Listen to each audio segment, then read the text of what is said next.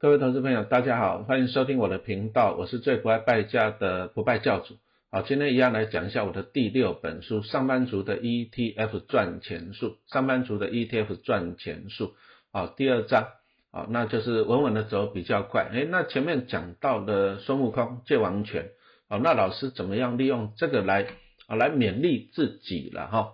我记得我民国八十三年刚毕业的时候，薪水年薪大概五十万啊，加上一些奖金什么，大概五十万。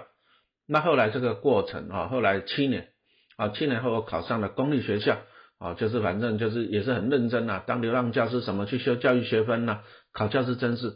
那到了公立学校以后，哎，我的收入就增加了。公立学校嘛，第一个比较保障啊，再来我就是白天带班，夜间部也带班。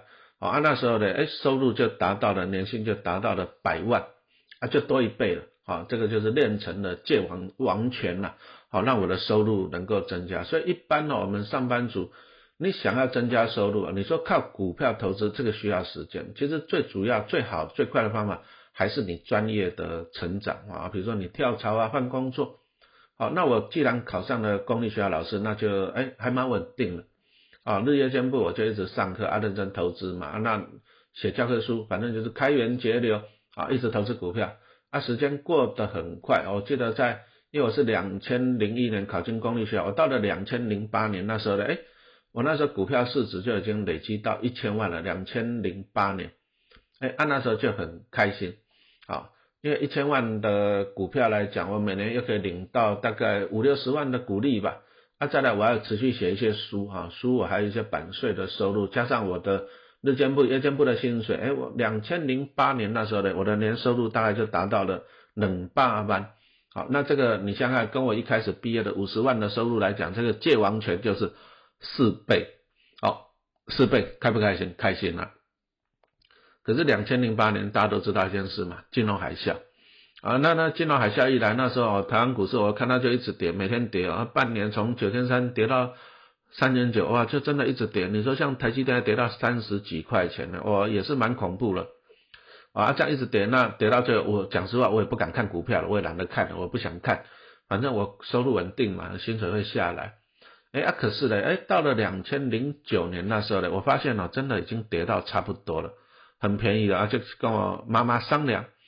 啊，按拿房子去贷款，贷款五百万，因为那时候股票真的是很便宜，很多便宜的股票。你说中信金跌到个位数字，玉山金也是个位数字啊，对不对？很多好股票，你说像黄海跌到几十块钱，五六十块，它从三百块快跌下来了，是不是啊？很多便宜的好股票，那时候联永嘛，联永也跌到二三十块啊，台积电也是三十几块啊，很恐怖。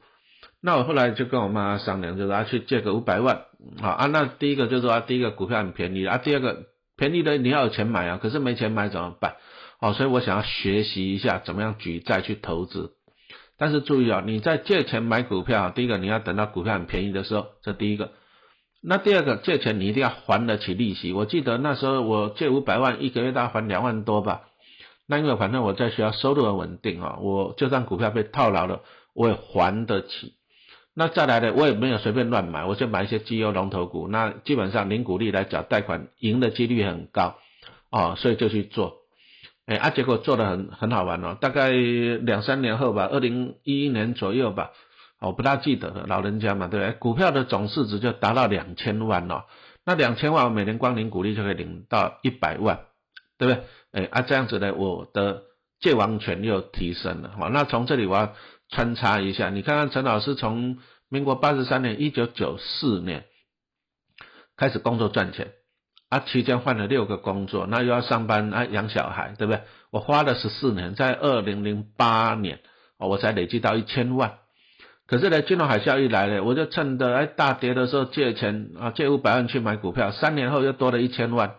哦，所以说你会发现啊，其实啊，其实股票当然八爷也讲嘛。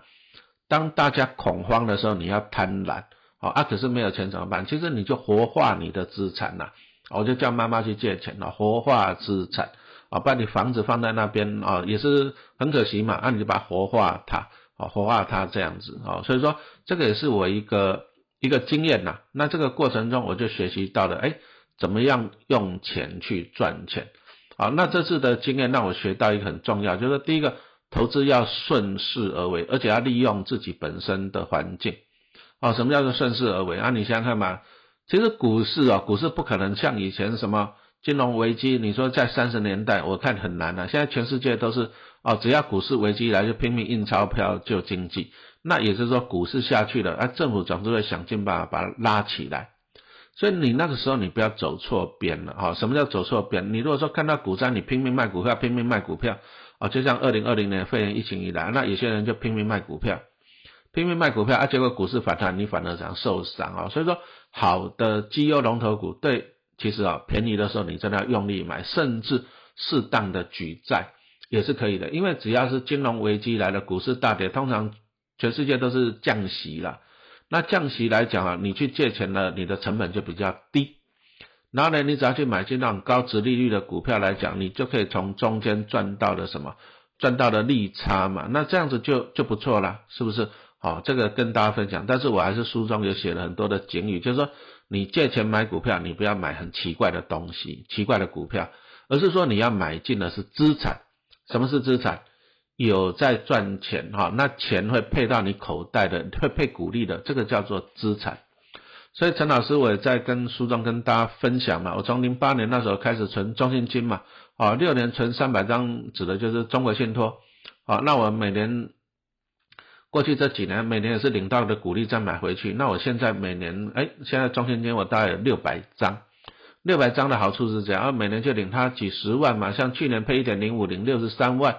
啊，今年如果说再配的，搞不好也就六七十万，那这个就是被动收入。啊，你什么事都不用做，钱就一直进来，对不对？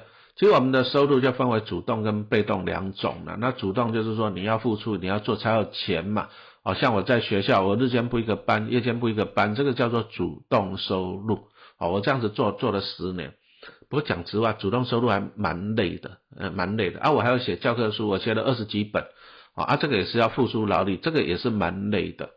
啊，那刚刚也讲到了，我刚从大概二零一一年左右吧，哎，股票资产已经累积到两千万了，我每年领一百万的股利，所以我那时候就给自己定一个目标，就是说，哎，民国一百年以后呢，第一个我不要当夜间部导师了，不要那么累了。那第二个呢，我不要再写教科书了。为什么？因为我的资产已经够多了，我应该去活化我这些股票，让它赚更多的钱。而不是我继续在靠劳力去赚钱，好，所以说那是我的人生的规划，啊，只是反正啊，人生就是计划比不上变化了。后来大家也都知道了嘛，我教科书不写啊，结果变成什么？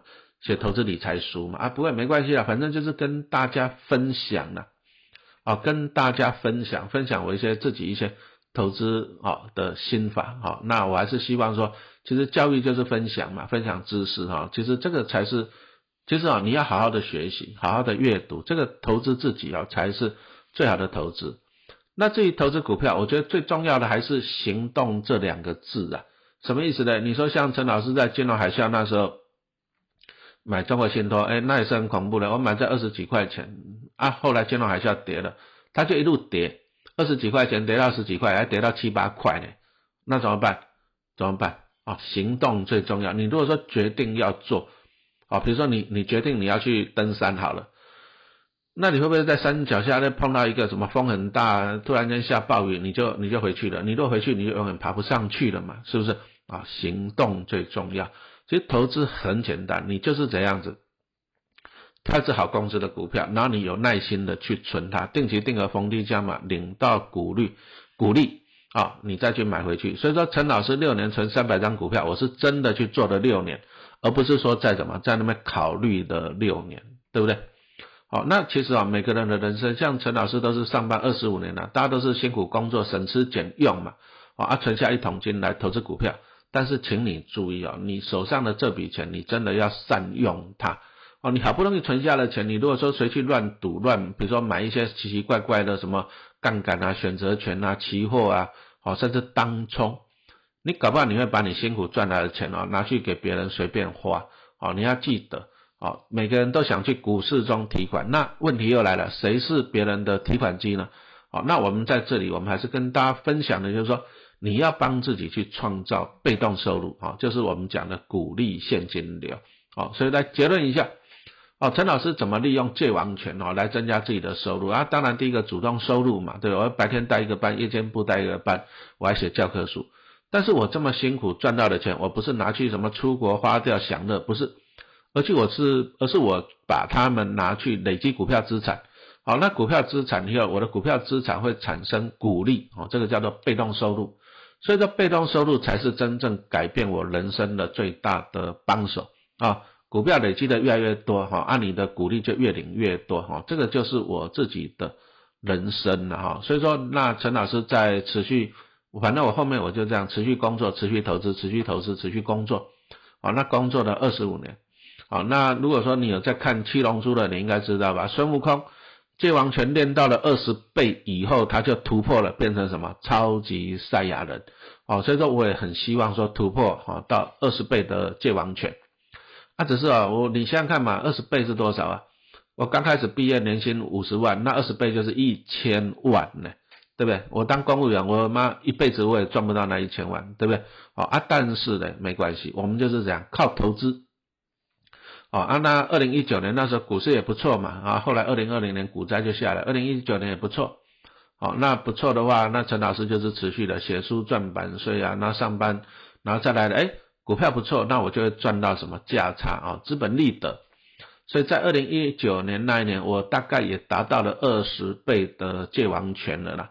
好，那二零一九年达到二十倍的借王权，而且我大概工作上班了二十五年，哎，我就想想看哦，哎，那再继续突破好了。怎么样叫继续突破？就是变成超级赛亚人。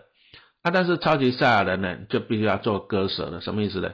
啊，因为我都把时间哈，如果说花在学校，那花在学校来讲的话，那我的人生，呃，怎么样？因为学校的收入虽然说我那时候年薪领到一百出头了，可是对我整体的所得来讲，比例并不高啊。但是它占据我很多的时间啊，所以说我在二零一九年选择离职啊，最主要原因还是在这里，就是让自己一个阶段一个阶段的去突破啊。这时候我们就讲到了一个叫做什么？八二法则有听过吗？啊，就是一般的人把八十趴的时间，那放在创造二十趴的收入。就以我来讲，就是上班嘛。